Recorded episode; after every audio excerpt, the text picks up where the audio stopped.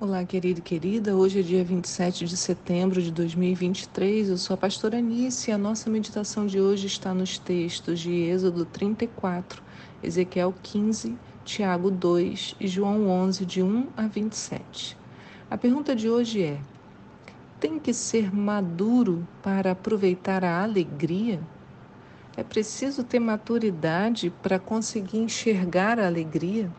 Nós estamos na parte 2 da nossa preparação para a festa de tabernáculos. Você conhece essa canção? Uma canção que diz assim: cansaço, desânimo logo após uma vitória, a mistura de um desgaste com um contra-ataque do mal? Uma canção da pastora Ludmila Ferber. Essa canção expressa bem o momento que estamos agora, deixando Yom Teruah e Yom Kippur para trás e avançando para a festa de Sukkot ou festa das cabanas. O clima muda e é preciso abraçar esse novo tempo para aproveitarmos todos os seus mais belos aspectos. Ontem eu comentei sobre a importância de estarmos prontos para viver a alegria proposta para este tempo e hoje vamos continuar nessa temática. Retomemos então a história de Jonas. Ontem eu contei que ele havia pregado ao povo de Nínive e a pregação dele surgiu o efeito desejado. A população se arrependeu e, em lágrimas e súplicas, voltou para Deus. E Deus os aceitou. Poderíamos então imaginar que Jonas ia ficar muito feliz, afinal, colheu um bom fruto. Mas que nada. Jonas reclamou com Deus. Ele disse: Você está vendo? Você não trouxe juízo algum e ainda perdoou o povo, me mandou aqui pregar para eles que o juízo viria, eles se arrependeram e você aceitou. E Jonas ficou tão revoltado com isso que pediu até para morrer. No verso 3 de Jonas 4 diz: Ó oh, Senhor, agora, portanto, tira minha vida, eu te rogo. Afinal, é para mim melhor morrer do que seguir vivendo. E o Senhor lhe questionou: Jonas, tens alguma razão para te deixares enfurecer dessa maneira? Então, o Senhor respondeu para Jonas que não fazia sentido tanta revolta. Né? E muitas vezes, irmãos, essa pergunta a gente tem que fazer para nós, né? Gente, eu tenho alguma razão para me enfurecer dessa maneira, para me deixar enfurecer. Então, há uma escolha, né, de você alimentar a fúria. Por isso que o Senhor falou para ele: te deixares enfurecer. E é a mesma coisa, né? É, passamos por Yom Teruá, ouvimos o toque do chofá, ficamos atentos, nos posicionamos, chegamos em Yom Kippur, pedimos, né, clamamos o perdão do Senhor, a cura. Muitos receberam o que pediram, mas no dia seguinte bateu um vazio, um cansaço, um desânimo, tal como na música que iniciamos o devocional. E por que que isso acontece? Porque agora precisamos de novos alvos, de novos propósitos, de um novo objetivo. É muito comum também, quando a gente vem por momentos de estresse, o nosso corpo, né, ele vai guardando, porque a gente precisa dessa energia ali naquela batalha.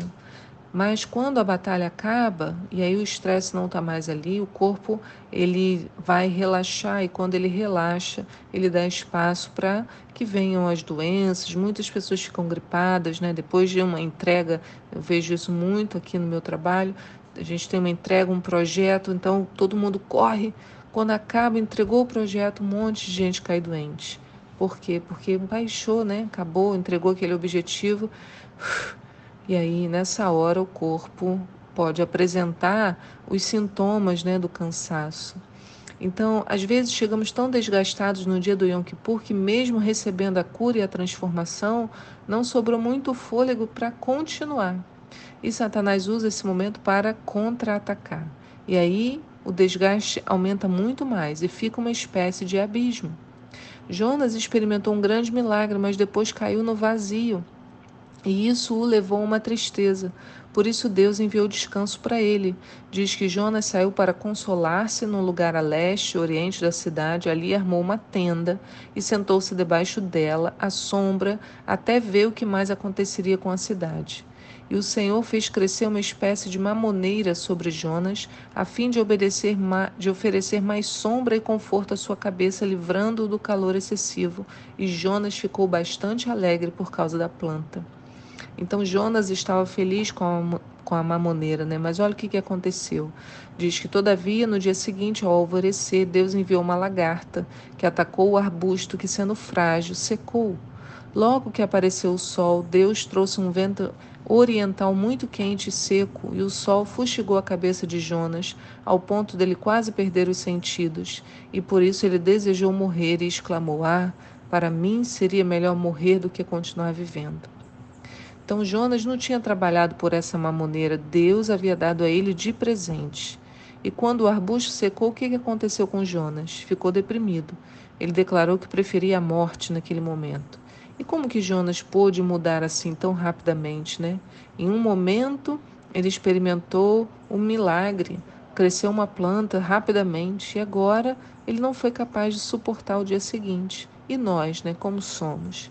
Eu acho muito interessante que ele fez uma tenda e ali na tenda o Senhor trouxe conforto, sombra, livrou do calor, né? E ele ficou bastante alegre. Eu faço uma analogia com a festa de tabernáculos, né? Nós vamos habitar nessa tenda, né? Mas não termina aí, no conforto apenas.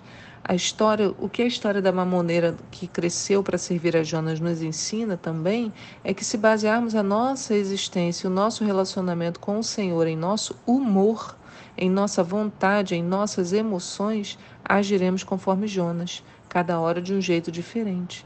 Mas Deus quer nos levar à maturidade. E esse é o tema da festa de tabernáculos. Só os maduros viverão a alegria do momento. Ao longo da sua jornada, Jonas promete fazer a vontade de Deus, mas no fundo ele não a aceita. Ele faz, mas se revolta com o desfecho dos acontecimentos. Jonas tinha um projeto, entre aspas, né, para o dia seguinte.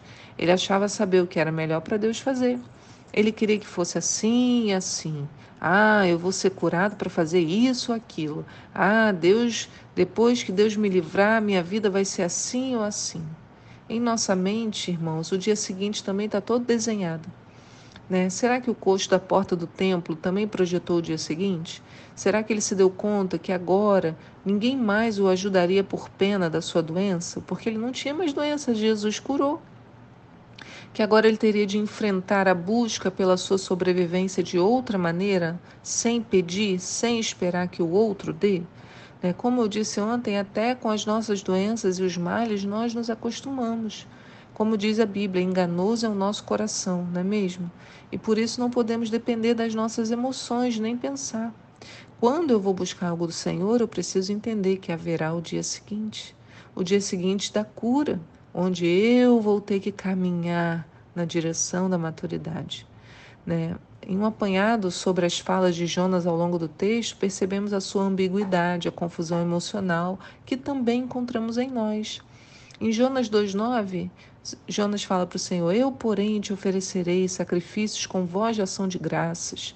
O que prometi, cumprirei fielmente. Aí, lá no, em 3,3, Jonas, sem demora, obedeceu a palavra do Senhor. Entre, e no 4.1, entretanto, Jonas ficou extremamente decepcionado com tudo isso e irou-se sobremaneira. A vida é muito frágil. Sofrimentos, doenças, alegria, júbilo, assaltos, riquezas, todas as coisas podem nos sobrevir.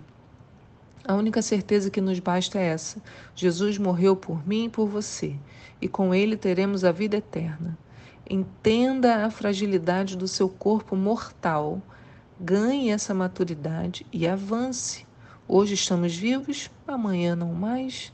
E o que faremos com esse tempo que o Senhor nos concedeu? Daí eu me lembro do Salmo 84. Felizes os que em ti encontram sua força e todos aqueles que são peregrinos de coração. E essa ideia de sermos peregrinos é reforçada lá no texto de Hebreus 11. Lembra? O Senhor falando dos heróis da fé, né? Paulo falando, e Paulo fala: todos esses viveram pela fé e morreram sem ter recebido o que havia sido prometido. Contudo, viram-no de longe e à distância o saudaram, reconhecendo que eram estrangeiros e peregrinos sobre a terra. E que, os que se expressam dessa maneira demonstram que estão buscando, estão em busca de uma pátria, uma pátria excelente, a pátria celestial, porque Deus nos preparou uma cidade. Por isso, tabernáculos é tão importante. Ao celebrarmos, celebrarmos essa festa, né, a gente compreende que não há muitas certezas. A tenda frágil nos mostra isso. Nós somos essa tenda frágil. Quando você olhar socar na igreja, você tem que se enxergar nela. Você é ela. Um dia existe, outro dia não mais existe. Então, o dia seguinte pode não ser como planejamos e está tudo bem, porque em Deus estamos seguros. Então, habitar em tendas nos ensina que a fragilidade do nosso futuro é o que nos leva a depender do Pai. Se soubéssemos de tudo, pronto, estaria resolvido. Viveríamos sem a obediência e a dependência. Mas Deus nos encerrou debaixo das incertezas diárias para vivermos sobre a certeza absoluta que reside na salvação e no futuro em que encontramos em Cristo Jesus. E assim o texto de João 10 de ontem se torna tão especial para esse período festivo. O pastor Jorge falou sobre ele. Aquele que entra pela porta é o pastor da ovelha. Para esse, o porteiro abre a porta do aprisco e as ovelhas ouvem a sua voz. Ele chama cada uma das suas ovelhas pelo nome e as guia para fora. E depois de conduzir para fora todas as que lhe pertencem, vai adiante delas e elas o seguem, porque reconhecem a sua voz. Então, esse é o dia seguinte, né? Durante esse período fomos sarados e libertos. O Senhor nos tirou de lugares áridos. Então, não importa o que o dia seguinte trará. Temos que caminhar conforme a voz do nosso pastor. É ele que nos garante que não nos perderemos. Habitamos na fragilidade do nosso corpo, mas o nosso futuro está seguro com o Pai. Um corpo tão frágil é capaz de possuir, de ser habitação para o Espírito Santo. Aleluia. No Salmo, 100, no Salmo 16, 5 diz: Tu, ó Senhor Deus, és tudo que eu tenho. O meu futuro está nas tuas mãos. Tu diriges a minha vida. E essa, irmãos, é a maturidade que nós buscamos. Fique na paz do Senhor. Que Deus enche o seu coração de alegria que você esteja se preparando, separando o recurso para essa oferta especial, né? uma oferta de gratidão por tudo que o Senhor nos fez durante todo esse ano festivo. Né? Essa é a última festa que fecha o ciclo de festas definidas pelo Senhor como um mandamento perpétuo. Então, se prepare para ela. Né? E eu te espero aqui para um próximo devocional. Tchau!